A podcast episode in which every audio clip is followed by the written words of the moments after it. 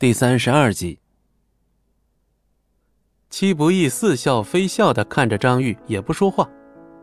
张玉昂着头，几乎是用鼻孔在看戚不义。怎么，听不懂人话？非要我叫保安把你轰出去才高兴是吧？就不能老实点一边蹲着去？啊说的没错，什么地方都削尖了脑袋想跟来，叫一声赖皮狗，还真是一点都没叫错。秦淑兰又补了一刀：“戚不义，你先在外面等一会儿。”好的。戚不义大大方方的点了点头。哼，算你还识相。秦淑兰冷哼了一声，不屑的瞥了戚不义一眼。我说了，看看谁会笑到最后。没想到这么快就见分晓了。哼，现在懂了吗？这就叫地位。张玉得意的冷笑了一声，关上了贵宾休息室的大门，就像和戚不义明确划分了地位界限一样。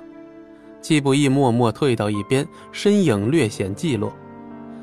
这么浓的杀气会吓到人的。戚不义看看天花板，喃喃自语。一旁的李芊芊情绪异常波动，指甲不知何时都嵌入了手掌心之中，鲜血顺着掌纹一滴滴的落了下来。您的荣耀不容亵渎，但敢侮辱您的人，都得死。李芊芊抬起头，竟与平时那个端庄得体的秘书判若两人，那双美眸中散发着冰冷的杀意，好像一条已经弓起身躯的毒蛇，危险而又迷人。不必跟蝼蚁计较口舌之争，你凶巴巴的样子可没有刚才可爱喽。李芊芊不由怔住了。原本杀气腾腾的面容忽然脸红了起来。七号执行官侍从，谨遵您的教诲。李尖尖红着脸，强行的挤出一抹微笑。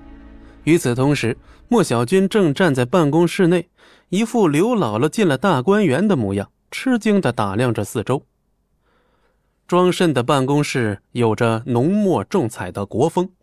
墙上挂着各类的名贵字画，架子上还陈列着一些精美的瓷器古董，一眼看去仿佛就是满屋子的钱啊！看够了没有？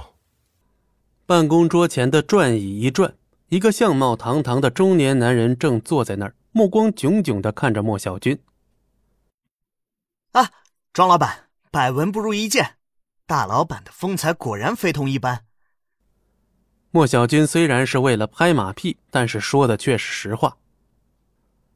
我没时间听你说这些废话，开始吧。莫小军闪闪的点了点头，随即便要坐在庄慎的对面。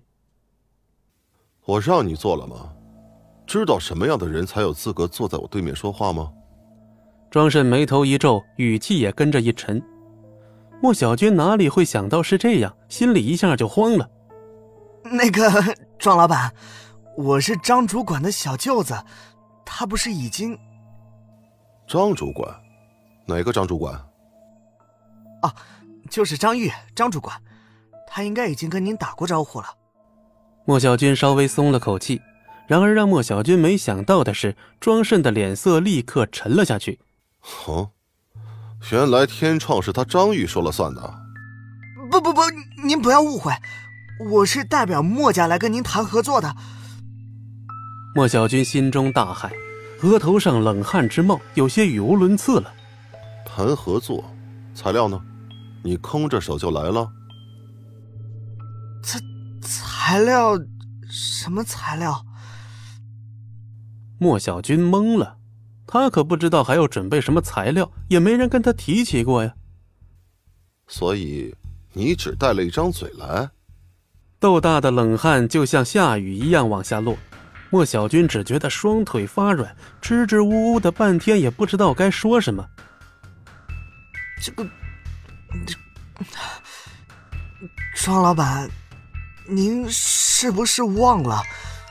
张主管应该已经跟您打过招呼了呀。哦，原来是我忘了。庄慎的嘴角冷不丁勾起一抹微笑。就在这时，莫家人和张玉正在贵宾休息室里等待着好消息。奶奶，你放心，没有问题的。老板是亲口答应我的。